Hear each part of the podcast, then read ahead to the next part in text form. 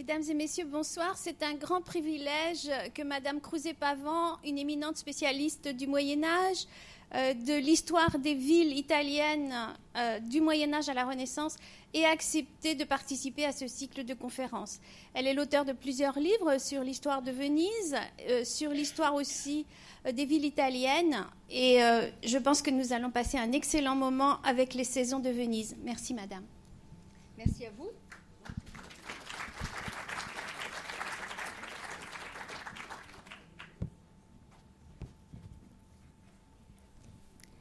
Eh merci à Madame Loisel pour cette euh, présentation très, aimable. Bonsoir à, bonsoir à tous. Alors, au, commencement même de cette conférence, ce sont les, les mots de tous ceux qui visitent Venise au XVIIIe siècle que l'on peut faire résonner, et ces mots vont nous servir de guide. Je commence par citer un Français ambassadeur du roi Louis XIV, le sieur de la haie Ventelet. À suivre sa description, et donc il écrit euh, à l'extrême fin du XVIIe siècle, Venise surgirait de l'eau absolument comme une ville de contes de fées. Il écrit les lignes suivantes. L'aspect de cette ville est toujours surprenant. De loin, elle paraît à demi submergée, et à mesure que l'on s'en approche, on voit comme sortir de l'eau des palais enchantés, et on ne peut qu'admirer la magnificence de ces bâtiments et la bizarrerie de rues qui sont autant de canaux qui font de toute la ville un labyrinthe d'eau. Ou bien voici un autre Français, auteur de l'article Venise dans l'encyclopédie. Qu'est-ce qu'il écrit? Venise flotte sur l'eau comme un navire amiral puisqu'elle vit sur la surface de la mer, environnée d'une forêt de mâts, de vaisseaux et de barques, à la façon d'un grand navire de pierre que l'art et la nature tiennent à l'ancre depuis plus de 13 siècles. Alors en fait, très peu de visiteurs échappent à cette espèce de lyrisme obligé. Les épithètes les plus flatteuses se succèdent quand on décrit euh, Venise à l'âge moderne. Le mieux est de citer un dernier visiteur, un Espagnol cette fois, Diego Zuniga, qui, à l'aube du XVIIIe siècle, face au spectacle de Venise, se lance dans une véritable surenchère de métaphores. Venise est un amphithéâtre de prodiges, une gloire de la nature, un orgueil de l'art, et la seule louange possible, en conséquence, il le dit, il le répète, devant tant de merveilles, c'est un silence effaré. Alors, n'allons pas croire que cet émerveillement devant le spectacle vénitien constituerait une nouveauté. Dès le XVe siècle, à mesure que les visiteurs laissent de leur, de leur, passage dans la lagune des descriptions qui sont de plus en plus détaillées, nous trouvons donc cet émerveillant émerveillement pardon, très clairement exprimé. Que nous disent en effet ces hommes, ces femmes parfois aussi, originaires du royaume de France, d'Angleterre, de Flandre, de Castille, quand ils racontent leur découverte de la ville. Ils s'étonnent bien sûr devant le site de Venise, la construction pour eux absolument miraculeuse de cette métropole au milieu des eaux. La ville, disent-ils, est sur la mer, elle est assise en la mer, elle est dans la mer, sans nulle muraille ni forteresse. Ils décrivent les bateaux, la circulation intense sur les canaux, les ponts multiples de bois, de pierre, qu'ils s'efforcent parfois de compter, et ces étranges citernes où était stockée l'eau. Tous les éléments, en somme, de la magie d'une ville construite au milieu des eaux salées. Et puis, à la fin du Moyen Âge, comme au XVIIIe siècle, ils sont aussi ébahis devant les coupoles de la basilique, les ors des mosaïques et un décor, il faut vraiment en prendre la mesure, qui est pour eux un décor exotique, un décor oriental, un décor singulier. Tous ces visiteurs qui arrivent par l'eau et qui débarquent le plus souvent par l'accès privilégié de la Piazzetta, ont en effet devant les yeux le spectacle de la place Saint-Marc, c'est-à-dire d'une place aux dimensions qui demeurent inouïes dans la ville européenne, même à la fin de l'âge moderne, et qui fut pourtant dégagée ici, à la fin du XIIe siècle, sur le modèle du Forum de Constantinople, à l'heure donc où partout ailleurs en Occident, la place publique n'existait même pas. Mais pas seulement, il y a encore la basilique, sidérante pour des hommes davantage habitués aux cathédrales gothiques ou à leur reconstruction de l'âge moderne. La basilique, en effet, avait été construite à l'imitation des saints apôtres de Constantinople, reconstruite deux fois, elle le fut toujours sur le modèle byzantin, et toujours elle recueillit des ornements, des trophées, les prises de guerre, en fait, les richesses de l'Orient.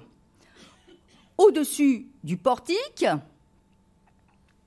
le fameux quadrige des chevaux de bronze doré, aujourd'hui c'est simplement une réplique, et puis sur la façade sud des, tétrarques, des colonnes sculptées, et dans l'église, des marbres encore de réemploi, et par centaines des colonnes importées ou souvent volées en Orient. Et puis sur les voûtes, les coupoles, la partie supérieure des murs, les, très grands programmes euh, de mosaïques à fond d'or représentant la légende du saint patron de la ville, Saint-Marc. Mais il n'y avait pas que Saint-Marc à être surmonté de coupoles. À la fin du XVe siècle, au début du XVIe siècle, on avait pu faire le choix à Venise de construire en style néo-byzantin, comme à San Michel de Murano ou ici à Santa Maria dei Miracoli, qui est construite à l'extrême fin du XVe siècle. Cela pour affirmer, après la chute de Constantinople en 1453, que Venise avait en quelque sorte succédé à Byzance.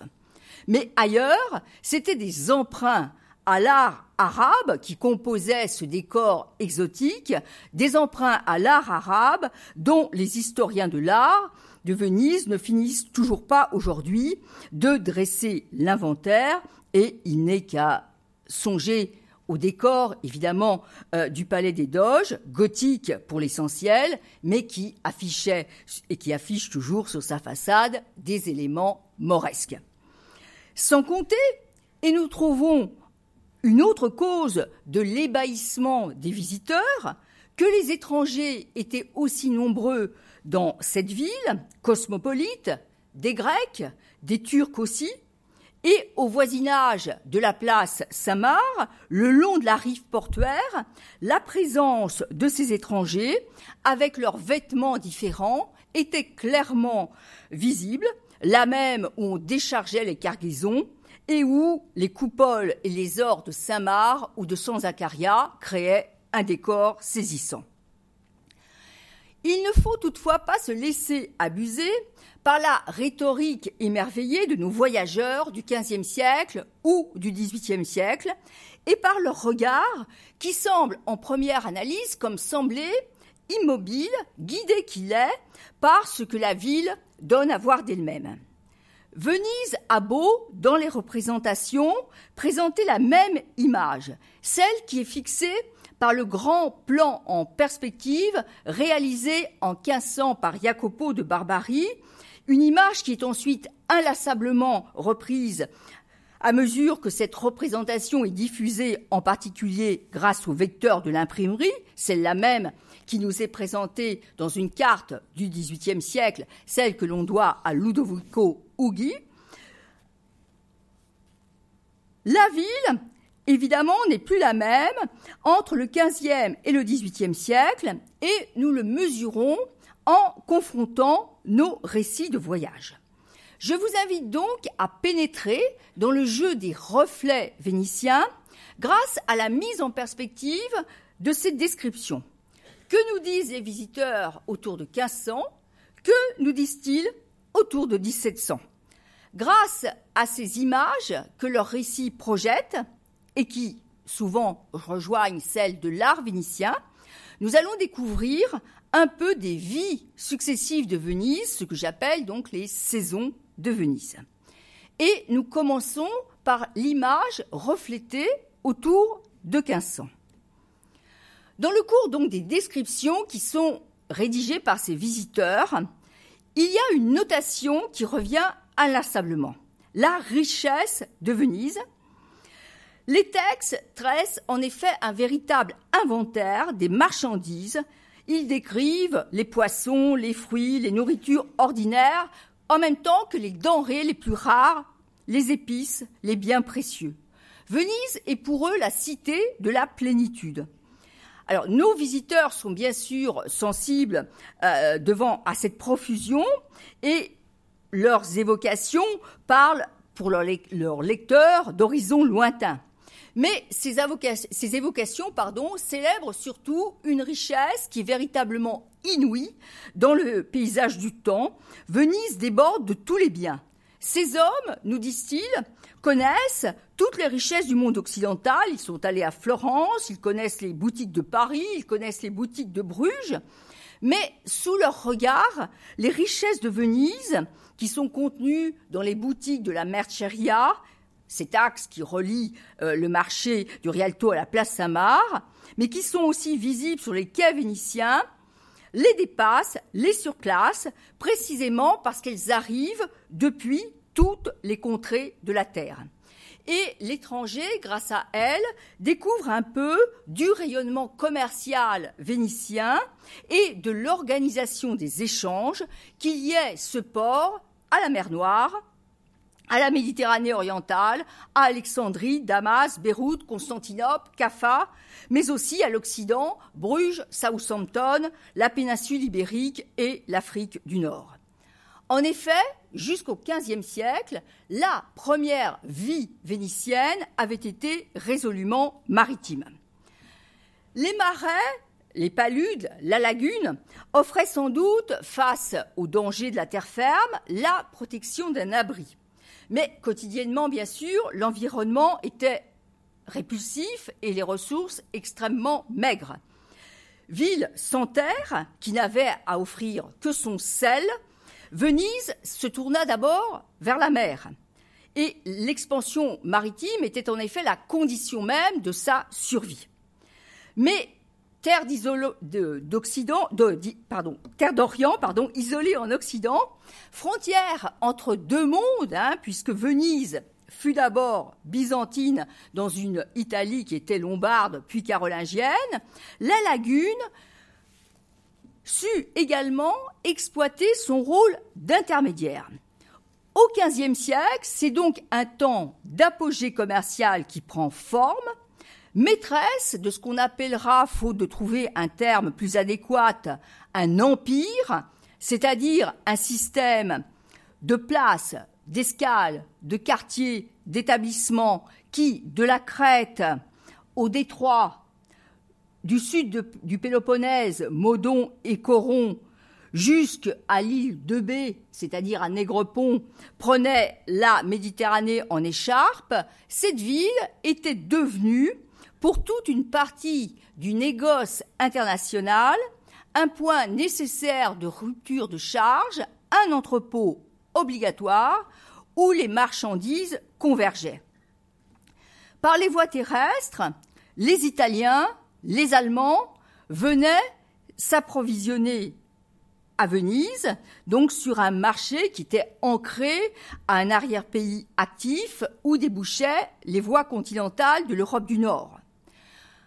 Au milieu du XVe siècle, le marché du Rialto était en fait, toute l'année durant, la plus grande foire d'Occident, le lieu où on échangeait les soies d'Extrême-Orient, le poivre, les autres épices, le coton d'Égypte, le sucre de Chypre, les esclaves de la mer Noire, les armures de Milan, les raisins de Corinthe, le vin du Péloponnèse ou le sel des Baléares.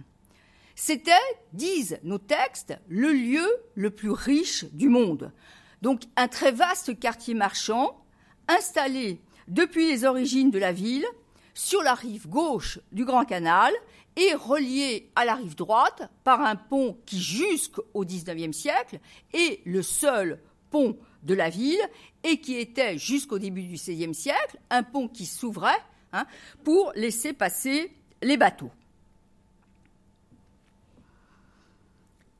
Cette vie, qui était donc celle de l'Empire, des échanges et de la mer, se structurait dans la ville autour de deux autres lieux que le marché du Rialto, deux autres lieux que nos visiteurs autour de 1500 évoquent aussi.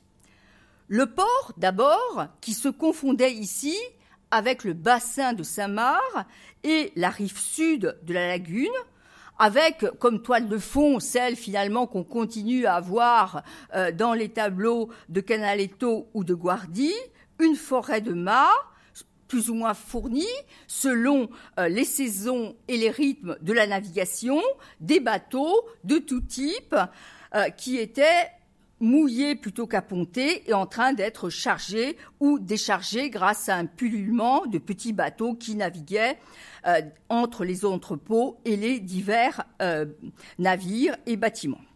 À l'arrière-plan, donc, la rive, la rive portuaire qui s'incurvait légèrement de la place Samar jusqu'à la pointe de San Antonio, près du palais des Doges, le port des voyageurs, où toute une population de rameurs patientait pour charger euh, les clients euh, qui faisaient des allers-retours entre euh, le quai et les bateaux.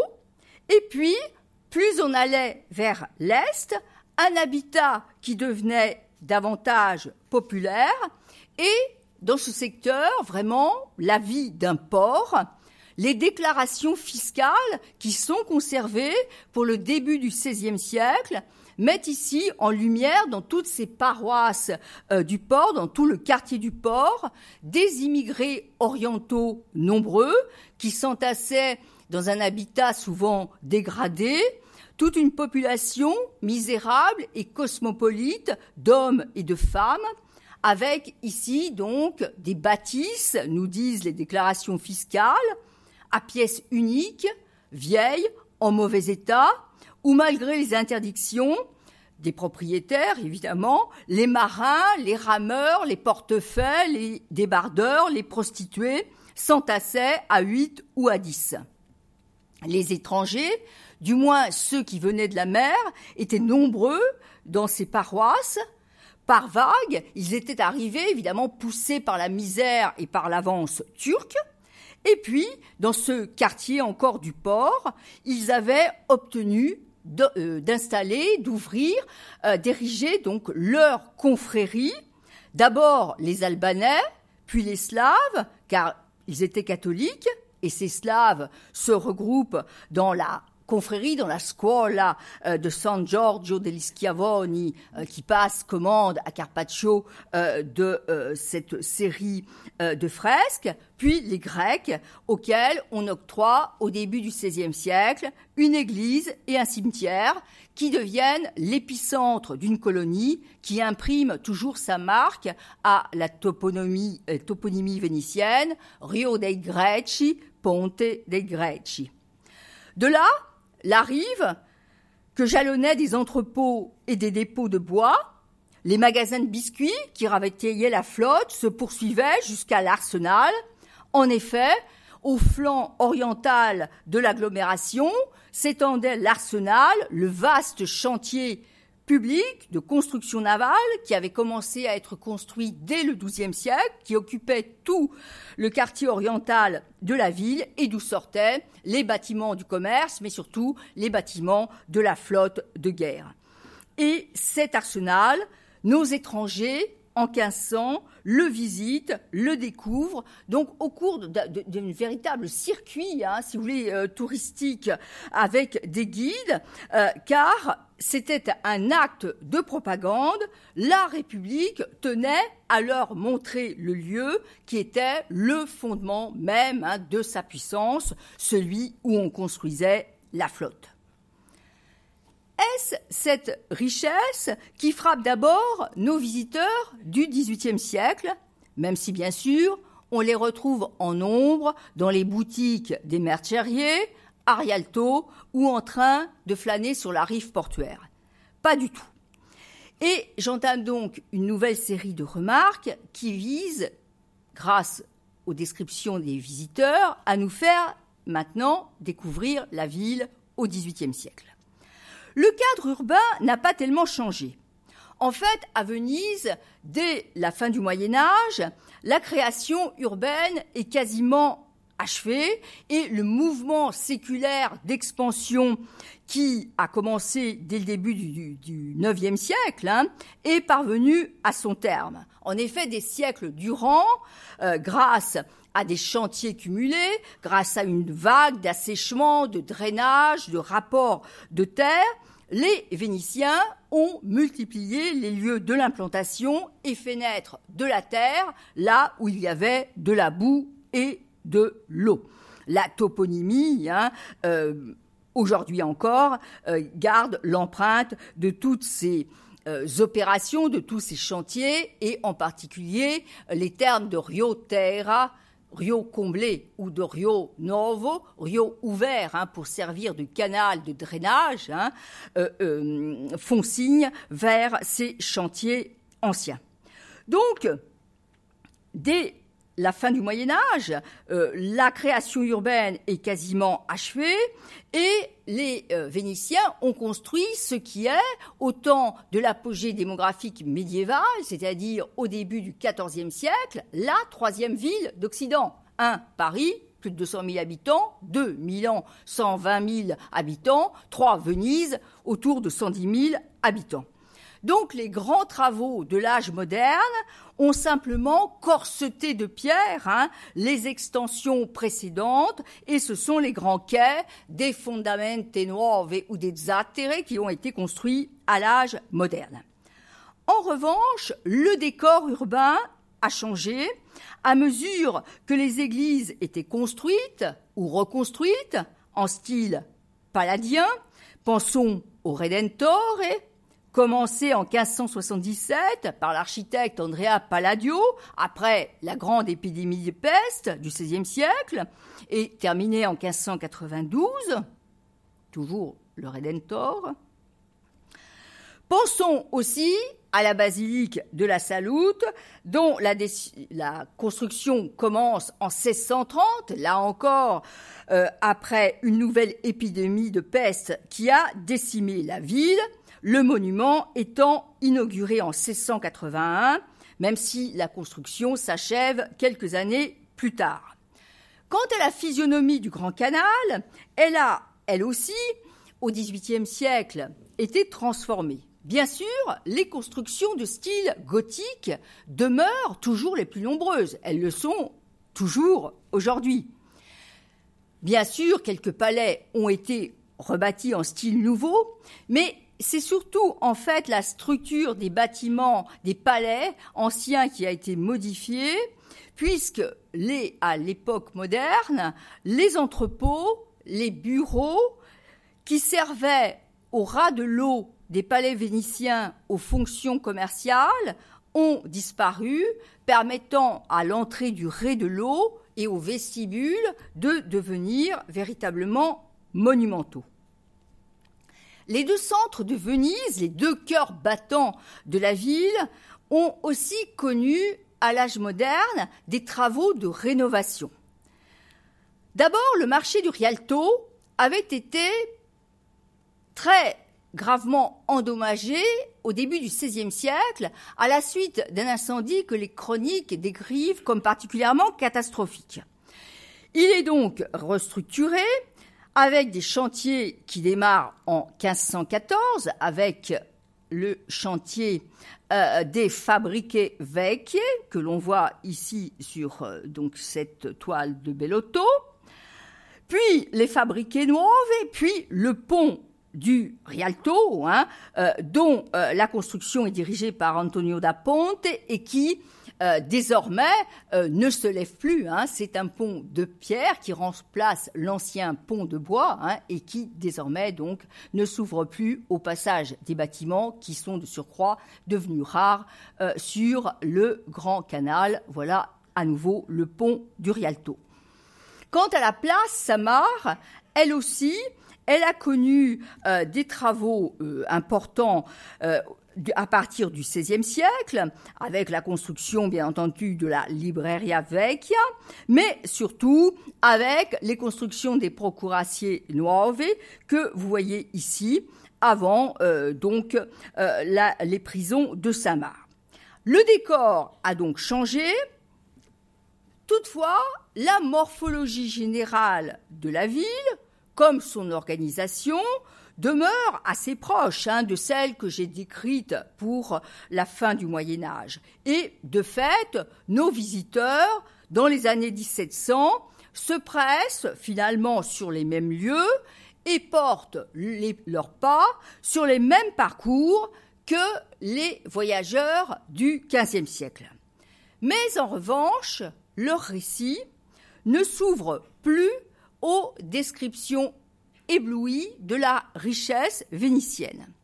Il s'émerveille désormais plutôt devant les fêtes vénitiennes, ou plutôt devant la fête vénitienne, et c'est la description de ces fêtes qui envahit désormais leur relation de voyage, c'est-à-dire que Venise demeure éblouissante, mais qu'elle éblouit autrement. Alors, bien sûr, au premier rang de ces fêtes, nous trouvons le carnaval. La fête existait depuis le Moyen Âge. Mais jusqu'au début de l'époque moderne, aucun étranger ne vient à Venise pour le carnaval. La fête était marquée par des réjouissances à destination, bien sûr, d'abord des habitants de la ville. Lors de la chandeleur, ou du Mardi Gras, ou comme dans toutes les autres villes d'Occident, on brûlait le carnaval et on organisait ses funérailles. Le moment culminant des fêtes, jusqu'au XVIe siècle, était placé le jeudi gras, où pour célébrer à la fois l'abondance et la liberté, on organisait des chasses aux animaux. Alors d'abord une chasse officielle grand rituel public organisé dans la cour du palais ducal qui mêlait rite carnavalesque et célébration historique, puisqu'il s'agissait, en mettant à mort un taureau, de célébrer une victoire, la victoire remportée par Venise au XVe siècle sur le patriarche d'Aquilée, qui avait permis euh, d'étendre la souveraineté vénitienne sur le Frioul. Mais il y avait aussi des chasses aux animaux organisées euh, dans les différentes paroisses de la ville. Et euh, toute une série donc de jeux, là encore à destination des habitants, sur les campi, donc sur les places hein, des paroisses, grimper un mât de cocagne, faire voler un chien attaché à une corde, attraper une anguille avec ses dents dans un baquet d'eau, là c'est plus proprement vénitien, le tout sur fond de lancer d'œufs. On retrouve un rite carnavalesque classique, fourré de mixtures variées, qui visait particulièrement, bien sûr, les jeunes filles, se pressant aux fenêtres ou sur les rives pour assister au spectacle. Plus rien de tel au XVIIIe siècle, puisque le carnaval déborde très largement désormais le temps normal du carnaval, du calendrier carnavalesque, pour s'étendre sur six mois. Ce carnaval commençait en effet le premier dimanche d'octobre. Il s'interrompait vers le 15 décembre, puis reprenait à l'épiphanie et durait donc là classiquement jusqu'au début du carême. Puis il reprenait encore, après Pâques, le jour de la Saint-Marc d'Avril et pour 15 jours à l'Ascension. Alors, le jour de la Saint-Marc d'Avril, parce que c'était la plus importante des différentes fêtes. Il y a quatre fêtes de Samar hein, dans le calendrier vénitien, mais la Samar d'avril est la fête la plus importante en l'honneur donc du saint patron de la ville, celui dont, croyait-on, les reliques étaient conservées dans la basilique qui lui était dédiée.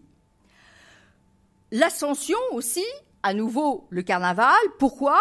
Parce qu'il s'agissait d'une des plus importantes solennités vénitiennes. L'Ascension, la fête de l'Ascension, en dehors euh, de la fête religieuse elle-même, hein, je parle ici des cérémonies, des solennités proprement vénitiennes, donc la fête de la Sensa, comme on l'appelle en vénitien, existe à Venise depuis à peu près l'an 1000, pense-t-on, parce que cette fête avait été décidée au fin de commémorer la première grande expédition victorieuse des Vénitiens en Dalmatie qui marque le début du passage euh, euh, du golfe de, vénitien, du, du fond de l'Adriatique, en somme, sous domination vénitienne. Alors chaque année, donc depuis l'an 1000, le jour de l'ascension, l'embarcation du Doge allait jusqu'à la mer, franchissait la passe littorale de San Nicolo pour en fait aller rendre hommage à la mer, hein, aux eaux marines que l'évêque de Venise bénissait. C'était le rite ancien, une bénédiction de l'eau. Il vient se greffer sur ce rite ancien à partir de la quatrième croisade, donc de 1204, et donc de la constitution de l'empire vénitien qui se constitue euh, sur les ruines de l'empire byzantin démembré par la quatrième croisade, un nouveau rite que vous connaissez sans doute, hein, le plus célèbre, qui est le fameux rite des épousailles de la mer. Le doge, désormais, jette dans la mer un anneau d'or et par ce geste, la mer était épousée et donc la domination vénitienne sur la mer était remémorée. Le doge disait Nous t'épousons, mer, en signe de véritable et perpétuelle domination. Alors, dans les chroniques médiévales, la description de la fête se partage équitablement entre le rite de la bénédiction et le rite des épousailles. Et puis, c'est le rite des épousailles qui devient évidemment le plus important et euh, le rite vraiment central. Et derrière le navire de cérémonie euh, du Doge, le Bucentaure, euh, toutes les embarcations vénitiennes naviguaient ornées de tapisseries, d'étoffes, de fleurs, de branchages, hein, pour aller jusqu'à la mer et pour célébrer donc ces épousailles de la mer. Alors c'est cette cérémonie hein, euh, demeure euh, inchangée jusqu'à la chute de la République, jusqu'à la fin du XVIIIe euh, siècle, et certains de nos visiteurs d'ailleurs ne la voient pas sans quelques commentaires ironiques. en fait, dès le XVIe siècle, on trouve un Français qui glisse cette remarque un peu moqueuse.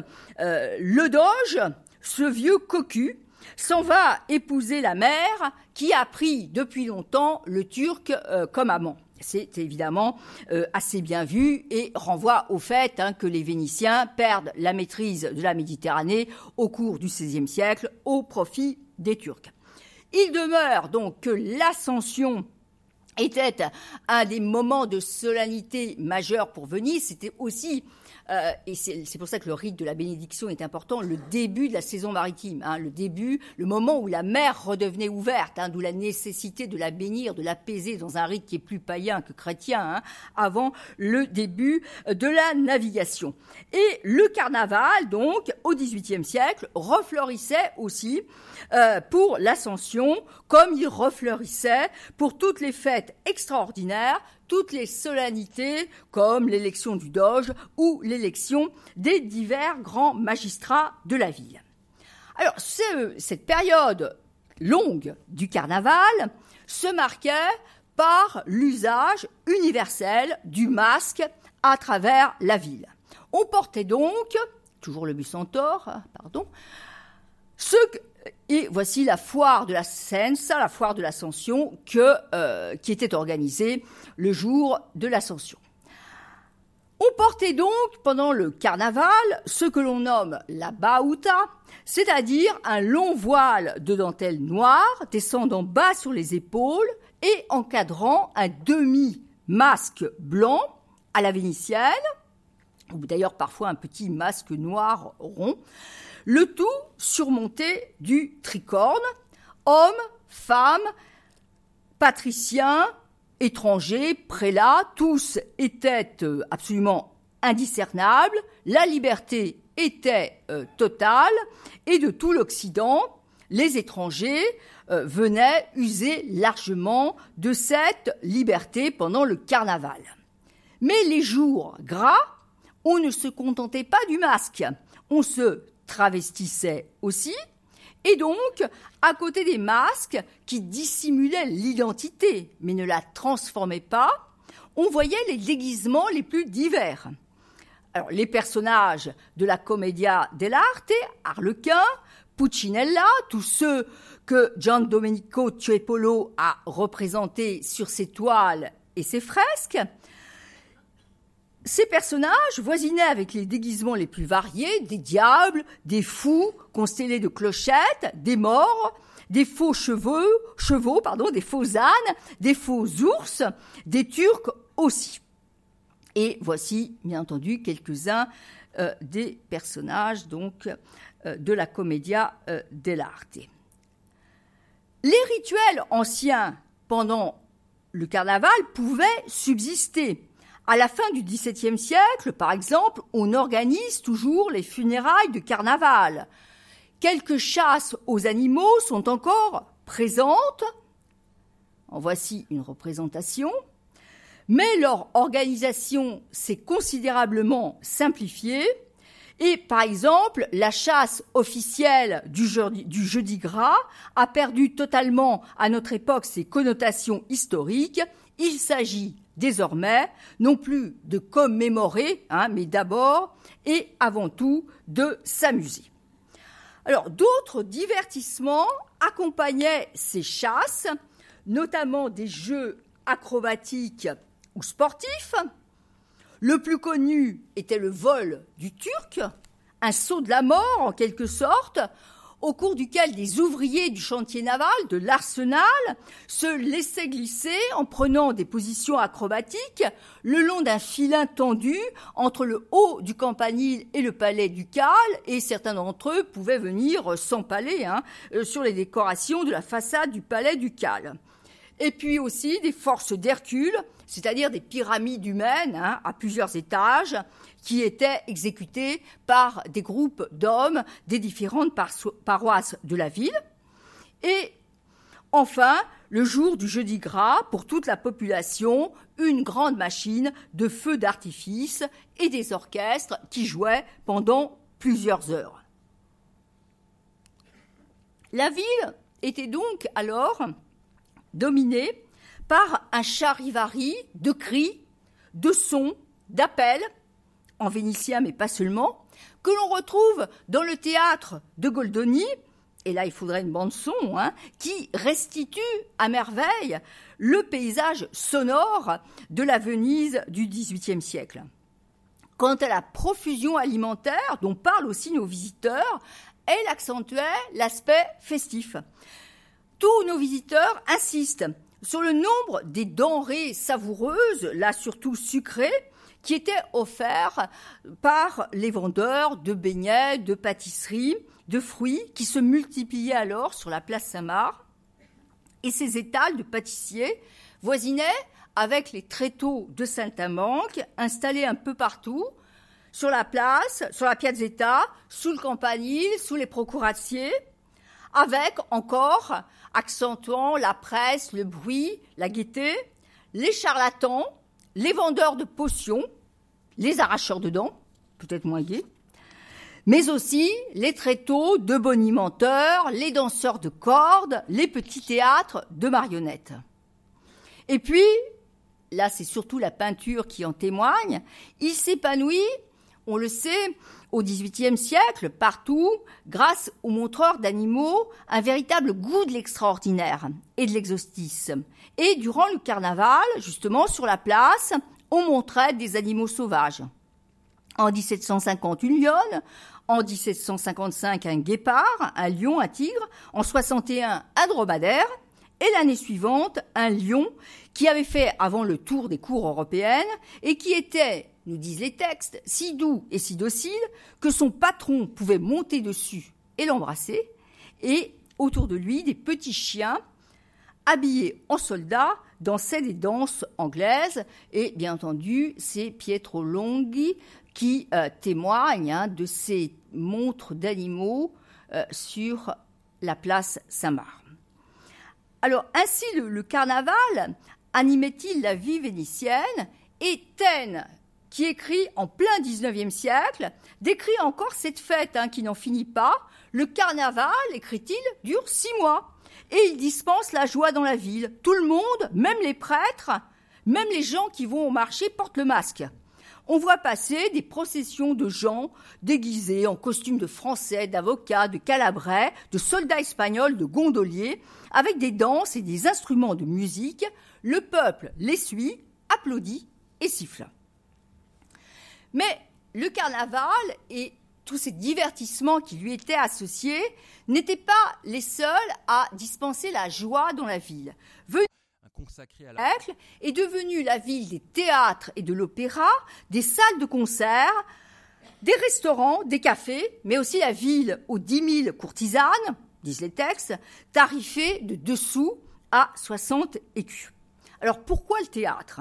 Dès le début du XVe siècle, étaient apparues dans la lagune ce qu'on appelle les compagnies de la calce, c'est-à-dire des sociétés formées de jeunes de familles aristocratiques qui portaient sur leurs chausses la calça, le bas donc, hein, une devise de couleur. Et ce sont ces compagnies qui organisaient des fêtes pour des réceptions, pour des mariages, de, évidemment d'aristocrates, et dès la fin du XVe siècle, elles remettent à l'honneur euh, des comédies antiques, surtout de Plaute, et commencent à organiser donc des représentations librement inspirées euh, de la mythologie.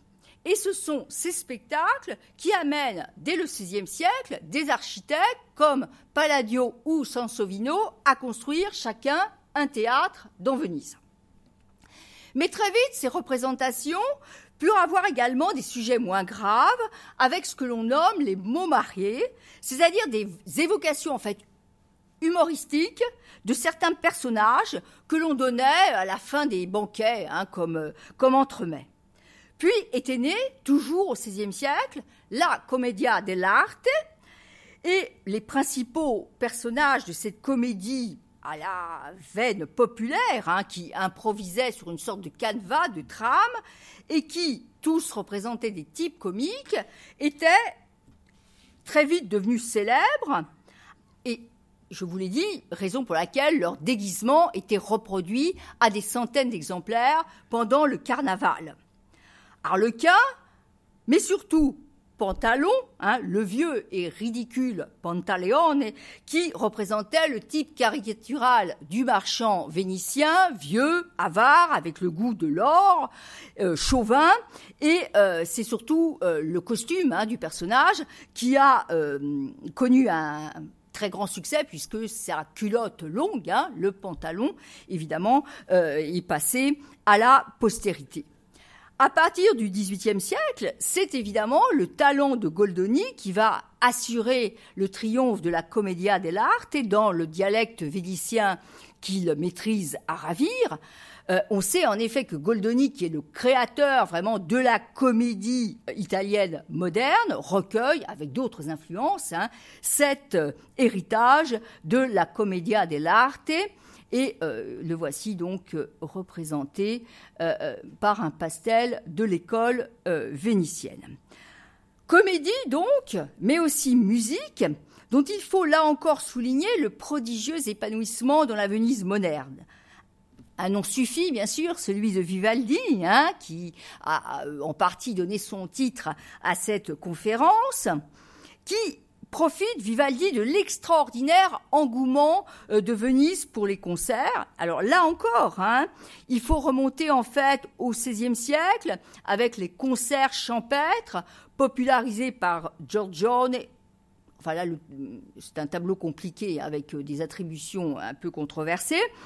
Euh, donc, ces concerts champêtres, pour trouver l'origine hein, de ce goût, ou évidemment à la musique d'église, particulièrement servie par euh, les orgues et par la maîtrise de Samar.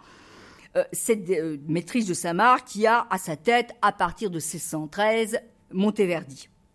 Et c'est le mariage de la musique et du théâtre qui aboutit bien sûr à la fin du XVIe siècle à la naissance des opéras concerts, chants et opéras, par là même, deviennent quasi permanents hein, dans la Venise du XVIIIe siècle et constituent sans aucun doute un des attraits de la ville sur les visiteurs. J'en donnerai deux exemples. Un Français d'abord, le fameux président de Brosse, hein, un bourguignon qui euh, voyage en Italie dans le premier tiers du XVIIIe. Il nous laisse un récit de voyage extrêmement intéressant. Que nous dit-il? Il n'y a presque point de soirée qu'il n'y ait concert quelque part. Le peuple court sur le canal l'entendre avec autant d'ardeur que si c'était la première fois. L'affolement de cette nation pour cet art est inconcevable. Vivaldi est un vecchio, un vieux, qui a une furie de composition prodigieuse. Je l'ai, oui, se faire fort de composer un concerto avec toutes ses parties plus promptement qu'un copiste ne pouvait le copier. La musique transcendante est ici celle des hôpitaux. Il y en a quatre, tous composés de filles bâtardes ou orphelines élevées aux dépens de l'État, et on les exerce uniquement à exceller dans la musique. Ou, autre exemple, euh, que je tire cette fois du voyage en Italie de Goethe, c'est là donc que se trouve le conservatoire qui est maintenant le plus goûté? Les femmes ont chanté un oratorio derrière la grille. L'église était pleine d'auditeurs, la musique très belle et les voix magnifiques. Plus loin, nous dit-il, je suis allé à la comédie, j'ai eu beaucoup de plaisir, j'ai vu jouer en masque. Pantaleon était très bien. Plus loin encore, je m'étais commandé pour ce soir le fameux chant des gondoliers qui chantent sur des mélodies particulières, le tasse et l'arioste. Aujourd'hui, ils vous chanteront plutôt euh, des chants napolitains. Hein. Ne comptez pas entendre chanter l'arioste. Cela étant, tous les divertissements ne sont pas, donc voilà hein, le concert, une représentation du concert des filles du cœur de l'Ospedaletto et la salle de musique de l'Ospedaletto. Mais tous les divertissements n'étaient pas aussi culturels et la Venise du XVIIIe siècle séduisait aussi au moyen d'autres attractions. Et d'abord les maisons de jeu. La plus célèbre est le Ridotto. Et cette maison de jeu jouissait d'une véritable réputation européenne et c'était là vraiment aussi un des aspects originaux de Venise. Je souligne d'ailleurs qu'à travers toute l'Europe, les établissements de jeu tendent au XVIIIe siècle à se nommer redoute. La redoute, qui est une sorte de traduction fautive de ridotto, et ce qui vous prouve hein, la célébrité vraiment de l'établissement. De même, les cafés qui s'imposent au XVIIIe siècle et dont la fonction est multiple, Balzac, par exemple, dans certaines de ses nouvelles, nous décrit le plus célèbre de ces cafés, le café Florian, euh, situé sous les arcades des Procuraties neuves, et il dit Florian est tout à la fois une bourse, un foyer de théâtre, un cabinet de lecture, un club, un confessionnal, et convient si bien à la multiplicité des affaires du pays que certaines femmes vénitiennes ignorent complètement le genre d'occupation de leur mari, car s'ils ont une lettre à faire, ils vont l'écrire à ce café.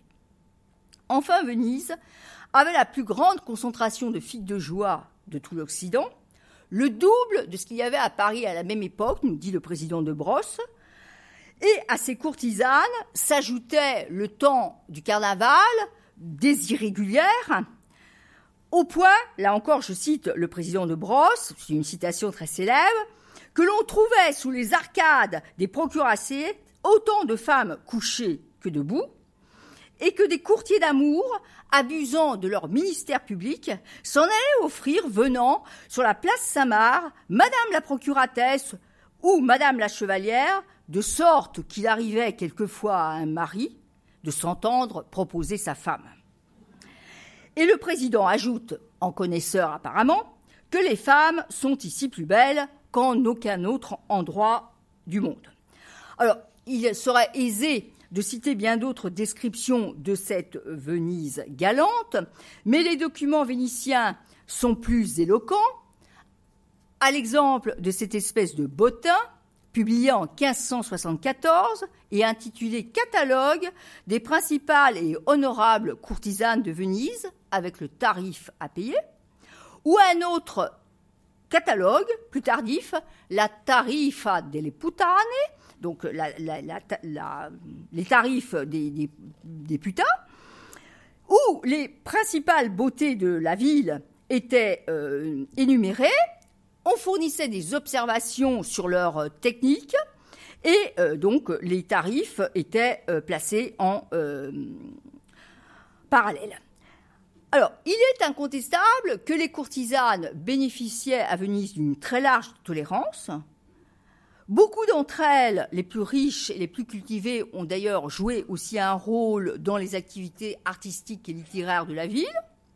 Certaines pouvaient même espérer un noble mariage. Et dans tous les cas, il est certain qu'elles contribuaient à attirer nombre de visiteurs dans la ville.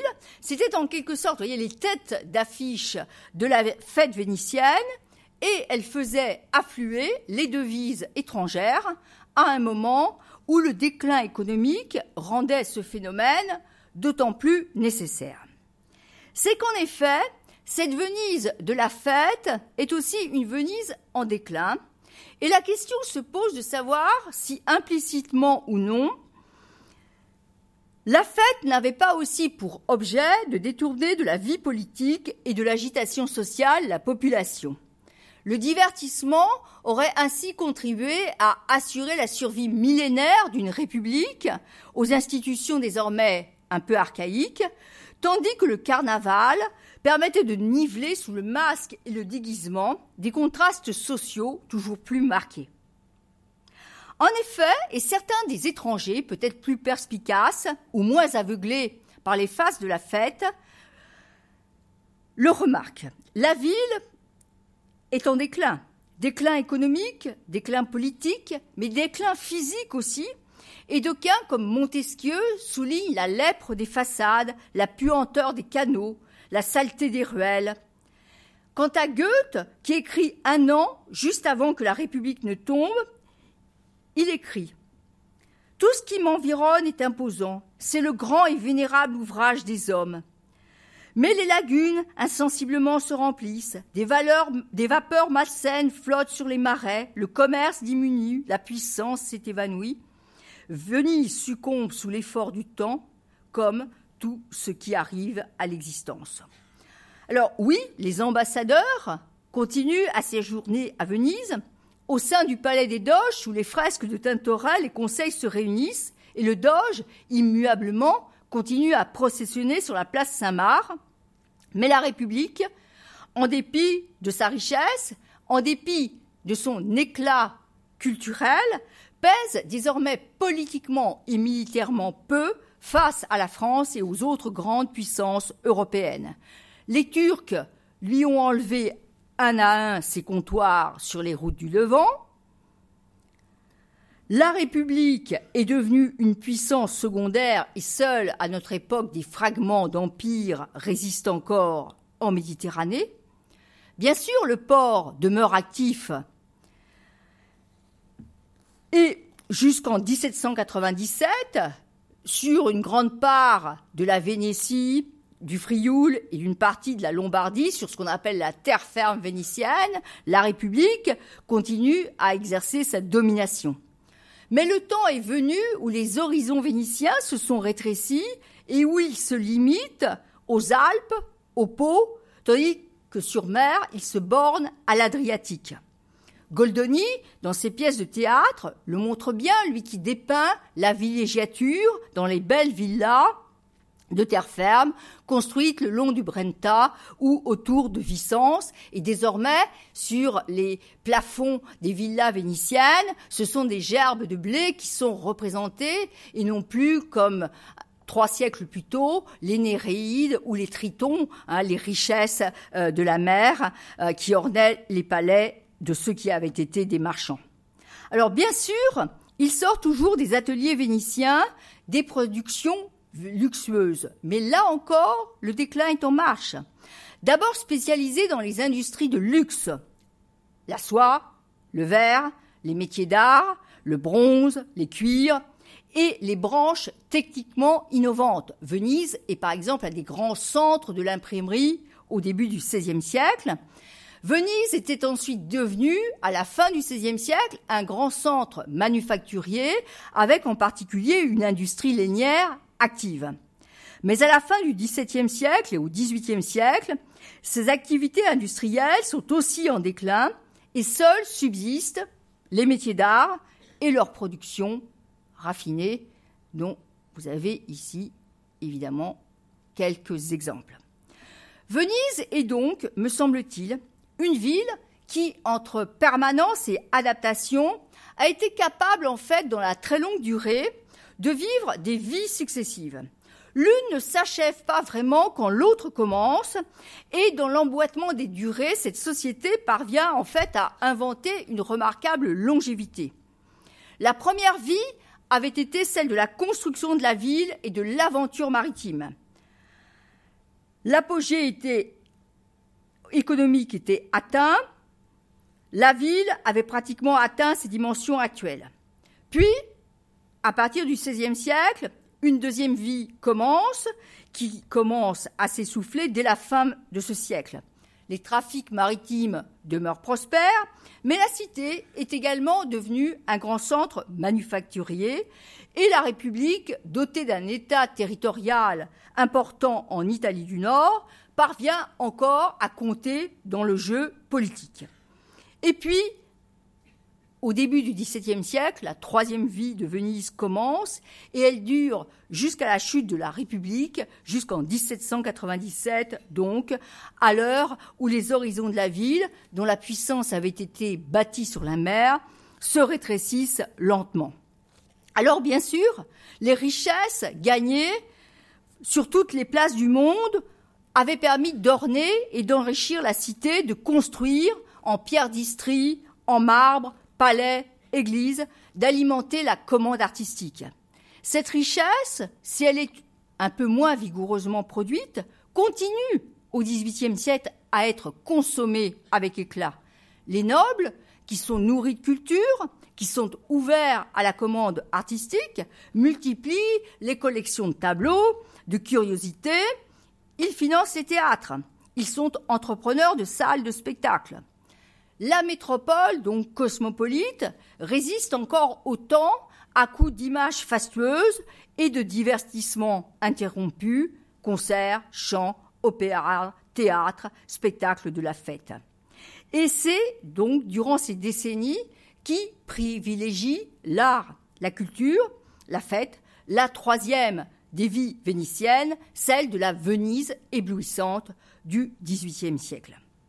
C'est donc avec une dernière image que l'on peut en fait conclure, celle du monde nouveau que Gian Domenico, Tiepolo exécute à 30 ans de distance pour décorer deux villas de terre ferme, la villa Valmarana et la villa Zinego. Ces fresques représentent la machine qui était dressée sur la place Saint-Marc pendant le carnaval et qui, grâce à toute une série de miroirs optiques, faisait surgir des décors et des scènes fantastiques. Elle représentait aussi, vous le voyez, toute une foule de spectateurs agglutinés autour d'une de ces baraques d'illusions, donc l'œil collé pour voir apparaître ces scènes fantastiques. Eh bien, il me semble que la Venise éblouissante du XVIIIe siècle est en fait un peu semblable à cette baraque d'illusions. Elle présente aux yeux éblouis des visiteurs le somptueux décor de la fête vénitienne qui dissimule encore la marche du temps et l'irréductible déclin de la République et de sa puissance. Merci beaucoup.